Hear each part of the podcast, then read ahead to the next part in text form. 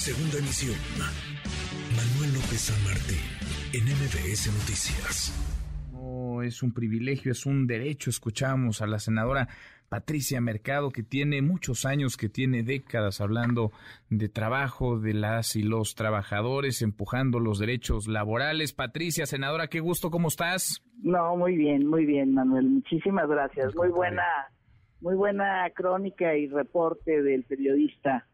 Eh, así fue, una, una votación unánime y puros argumentos a favor por parte de todas las bancadas sobre este tema. Y en, y en un tema que pronto parecería, pues no es tan, déjame lo pongo entre, entre comillas, tan importante, pero ah, como lo es, eh, Patricia, tú lo conoces muy bien, México es uno de los países que menos eh, descanso, que menos vacaciones pagadas, periodos vacacionales pagados tiene o tenía, no sé cómo quedamos después de estos seis a doce días se amplía ahora para los trabajadores, este que es un derecho.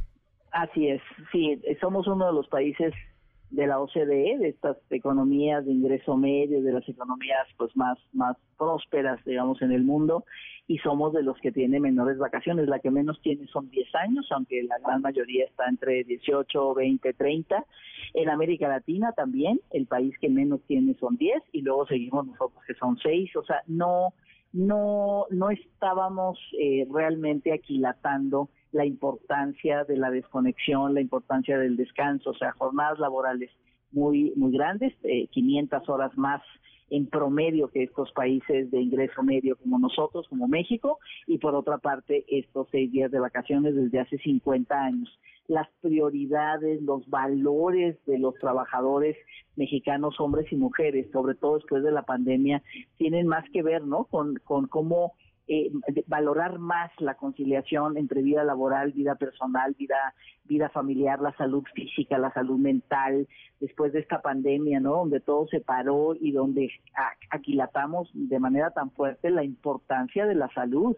Entonces, pues ahora el tema de este este este descanso pues agarró un vuelo muy impresionante el tema de vacaciones digamos, en la de, se discutía en todos lados. Aquí muchos legisladores luego decían, qué barbaridad, a mí en allá en mi estado me detienen y me dicen, senador, este tiene que votar a favor de las vacaciones. O sea, realmente este generó una expectativa muy grande y creo que atrás hay pues hay otras necesidades, ¿no? De la clase trabajadora, sobre todo la población joven, que es la mayoría en este momento, ¿no? Ya no trabajar en ambientes tóxicos, violentos, este, con acoso, con discriminación, con falta de salud en el trabajo.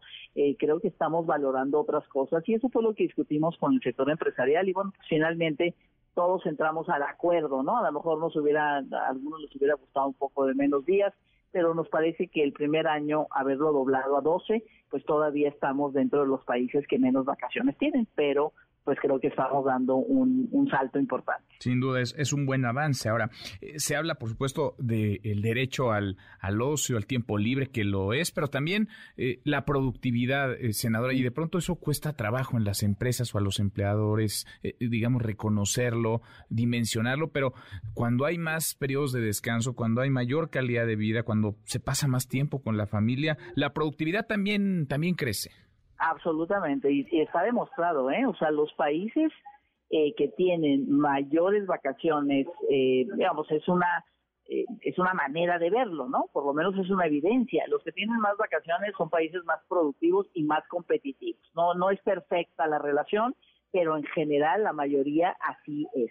Entonces nosotros somos el país que yo decía, trabajamos más horas al año y además tenemos menos vacaciones y no somos un país productivo, o sea, no podemos aplaudir la productividad de nuestro país, no somos un país competitivo. Eso por supuesto que tiene que ver con muchas cosas, no solamente con los trabajadores, pero también, ¿no? Trabajadores con menos estrés, trabajadores que hacen más empatía con la empresa, que ¿no? Que agradecen finalmente que se les reconozcan sus derechos laborales, bueno, pues finalmente hacen una mejor conexión y por lo tanto, en lo que respecta al trabajador, a la trabajadora, por supuesto que son más productivos. Entonces, la evidencia nos dice eso, vamos a cambiar esa relación donde el tiempo es más importante que la calidad del trabajo y vamos a ver que efectivamente, como ha sucedido, como sucede en otros países, nuestro país puede entrar a mayor productividad, ¿no?